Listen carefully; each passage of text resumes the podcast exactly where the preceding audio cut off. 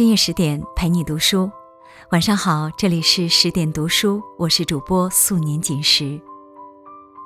今晚十点君得到了一个悲痛的消息：武侠小说泰斗金庸老爷子去世了，享年九十四岁。这位一生用情至深的文学大师，离我们而去，寻找他自己的江湖去了。飞雪连天射白鹿，笑书神侠倚碧鸳。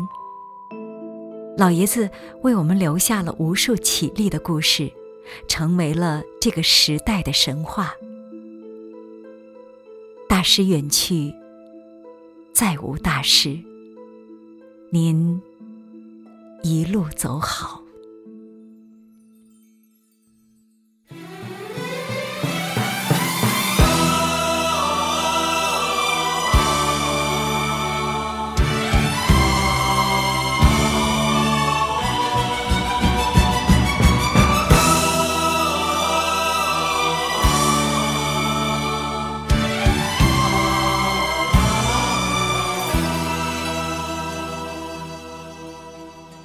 我相信你一定和我一样，这段熟悉的旋律一响起，就被打开了记忆的盒子。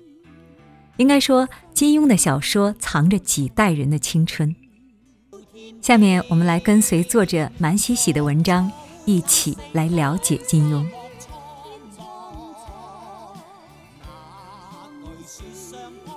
江湖就是金庸。我们从小看金庸，之所以看得入迷，一个很重要的原因。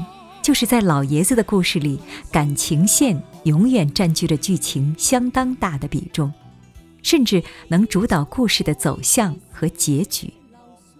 所以，除了男生，很多女生也喜欢追看金庸剧，因为就连武侠世界里的男女情爱，仿佛都带着一袭果决英气，像是张敏在白马上的惊鸿一瞥，格外抓人。没有人不喜欢江湖儿女的快意恩仇，也没有人能不被英雄美女的缠绵悱恻所吸引。论起风格，古龙是冷艳，梁羽生是古典，而金庸毫无疑问是多情。《书剑恩仇录》因为是早期作品，尤其可以看出金庸对情的思考。整部书仿佛就是一出发生于皇宫和江湖夹缝间爱恨纠葛的家庭伦理剧。陈家洛的哥哥是乾隆，福康安是乾隆的私生子，香香公主姐妹两个都喜欢陈家洛，可陈家洛为了事业，又把香香公主献给了乾隆。故事最后，香香公主自杀，陈家洛挟持福康安脱身，出逃西域。这种亲情、爱情、友情、兄弟情、家国情的错综复杂，是先前武侠小说中从未出现过的。老爷子由此奠定了自己独特的武侠风格，那就是人间有情，情比天大。所以，金庸小说中最出彩的人物，毫无例外都是痴情种。李莫愁如此，黄药师如此，个个如此。不管过了多少年，一想到金庸，我脑海中最先浮现出的依然是那些刻骨铭心、荡气回肠的爱情传奇。初次见到周芷若这个名字，只觉得美极了，专门去翻了字典。所谓“芷”是白芷，一种香味令人止步的草；所谓“若”是杜若，花期极短，只开一叶，美丽。但转瞬即逝。老爷子单用一个名字，就点出这个倾世佳人清冷的气质。人如其名，他本可以找到一个敬他爱他的男子，让他如香草一般被呵护。可是天意弄人，让他遇见了张无忌，一个从来不缺桃花运的少年英杰。汉水舟中给他喂过的饭，终究比不上那个骄纵虎女给他下的毒。光明顶上，他凤冠霞帔，满心欢喜，以为终于能跟那个傻小子一生一世了。可是赵敏来了，用一个不能推脱的理由夺走了她的丈夫。之后的她换了心肠，再不是曾经轻易如仙的少女，而是明教的死敌，心狠手辣的峨眉掌门。这样爱而不得的感情，老爷子笔下不知写了多少，一桩桩都是泣血的篇章。李莫愁被爱人背叛，应了生离；梅超风的爱人惨死，视为死别。高中读射雕，没看多久，我就看不下去了，因为太虐心。杨铁心被官兵围杀，丢了妻子包惜弱。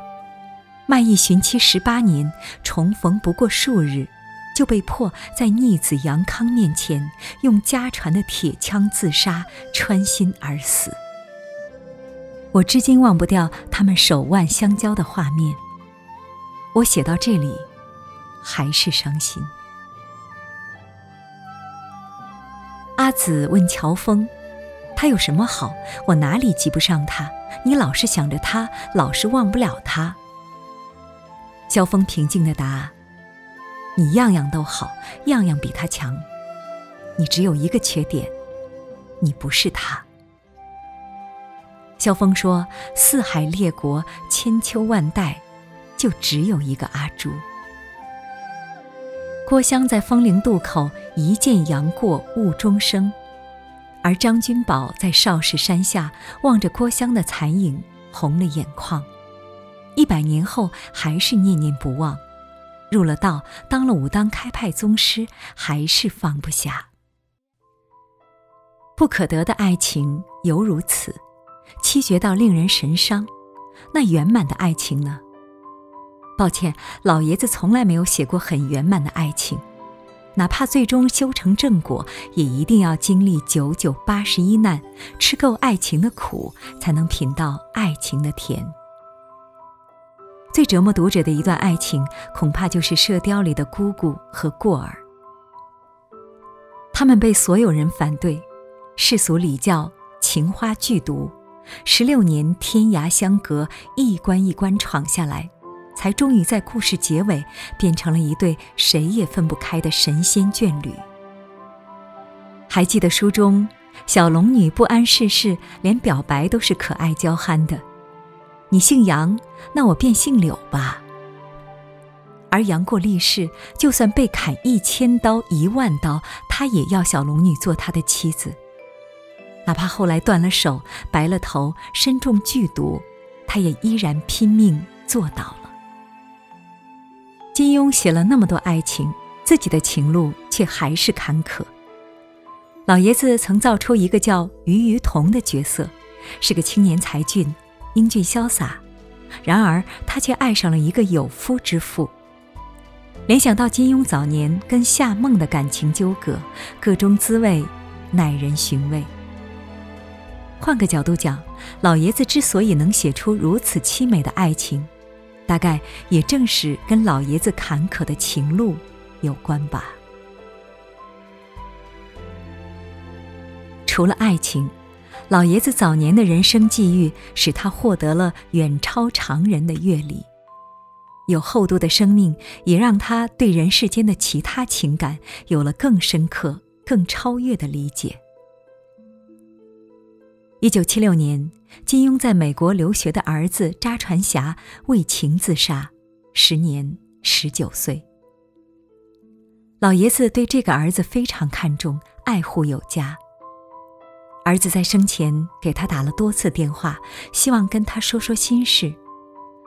但金庸当时忙于事业，总是匆匆挂断电话，以至于儿子去世的消息传来时，金庸如遭雷劈，伤心欲绝，自责自己当初为什么没有认真听儿子讲话。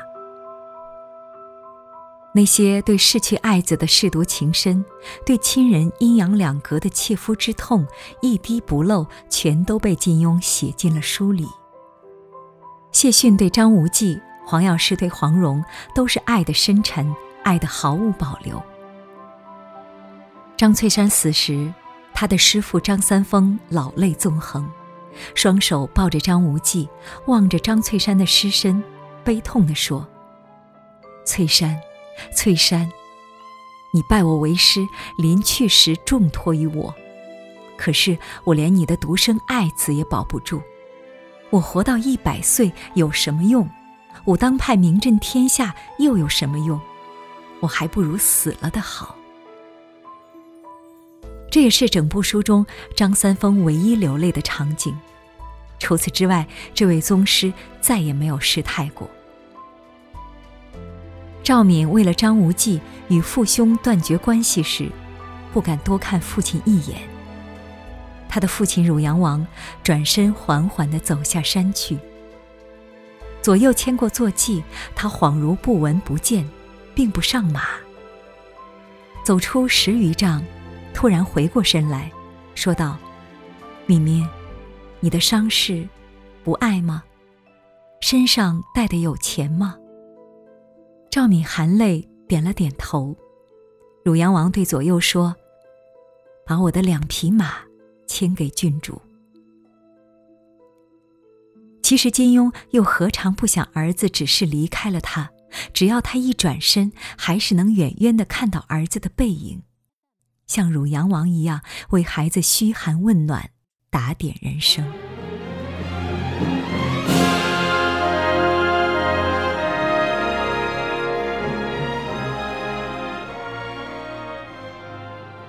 至于友情，老爷子位列香港四大才子之首，互相之间关系极好。有段时间，四个人经常勾肩搭背的在香港出现，到处吃喝玩乐。次次都是金庸结账，从无怨言。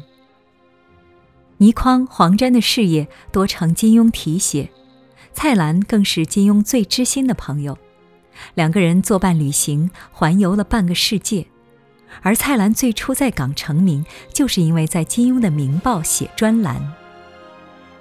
老爷子对朋友是真的掏心掏肺，两肋插刀，连小说都可以交给倪匡代写。虽然把阿紫给写瞎了，他也只是一笑而过，随手就把故事圆了回去。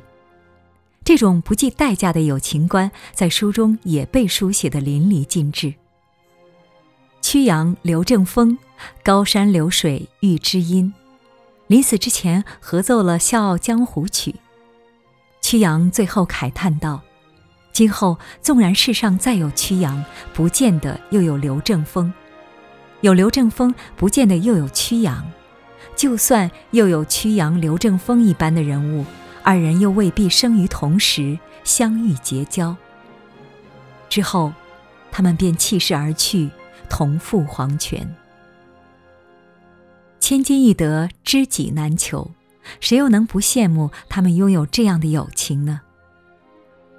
老爷子一九三七年开始，就为了躲避战祸颠沛流离。对国家与个人之间那种不可分割的家国情，有着刻骨铭心的体验。他深深的明白，只有人人都坚定的维护国家，国家才能稳固，不被敌人打垮；也只有一个稳定的国家，才能让国民安居乐业。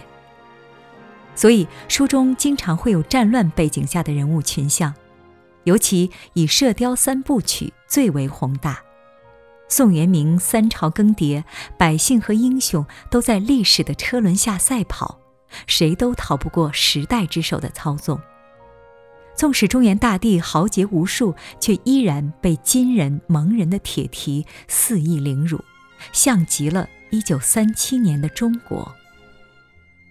《神雕》里，郭靖守襄阳的时候，指着西边的隆中，说那是诸葛亮隐居之地。又说自己没有诸葛亮的智谋，只能学诸葛亮的忠君爱民。至于襄阳守得住，亦或守不住，全交给这八个字好了：鞠躬尽瘁，死而后已。多年后，襄阳城破，郭家三代尽没，满门英烈，只剩郭襄一人背负着家族使命，在世上寂寞独活。这恐怕是金庸笔下家国情最浓烈的一个场景了。一个正直老实的郭靖和一个聪明绝顶的黄蓉做出了同样的选择，保卫家园，以身殉国。每当我看到书中这些想要凭一己之力、一派之力拯救天下苍生的人们，就总是会热泪盈眶，因为这些人才是真正的大侠，真正的英雄。至于我，我最忘不掉的一段金庸情是小昭与张无忌。他们甚至算不上爱情，可读了原著的人，谁不曾为了小昭的离去而伤感？那个温柔如水的女孩，替她最爱的公子去了远方，千言万语凝噎，只能用一个吻来跟张无忌告别。从此，一世圣女远在波斯，与中国的明教教主死生不能再见。他是多么爱他的张公子啊！可是为了不再带给他危险，他只能回到故乡去。去做一个孤零零的圣女。他说：“小昭身在波斯，日日祝公子福体康宁，诸事顺遂。”张无忌说不出话，转身回了船里，只留他一个人在海面默默流泪。但见小昭俏立船头，正正向张无忌的坐船望着，两人之间的海面越拉越广。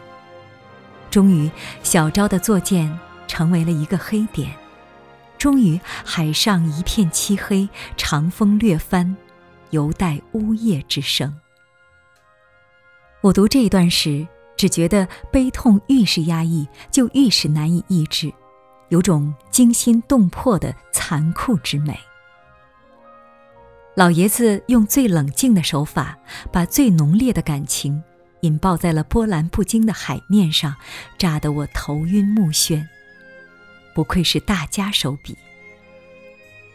我一直在想，怎样才能最恰当的概括金庸笔下形形色色的感情？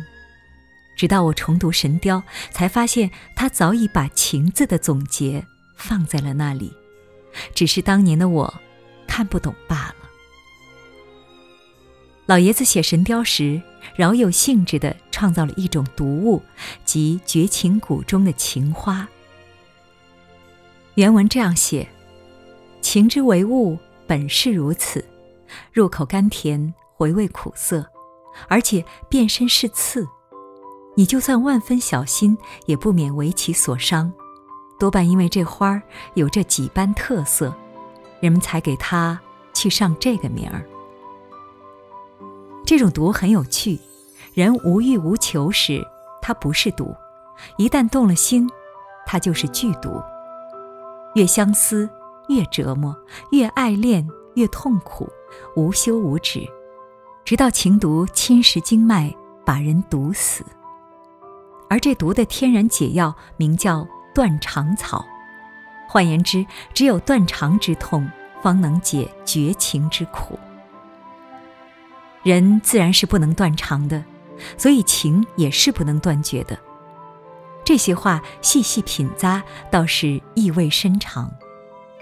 如果我们真的做不到一见钟情、从一而终，反不如去坦然面对世间的诸般人情，一切皆是无常。如果把所有经历过的感情都留在心底，那将是生命所不能承受之重，无人能担。在文章的结尾，便用老爷子写在《神雕》里的一句话吧：“你瞧这些白云，聚了又散，散了又聚，人生离合，亦复如斯。”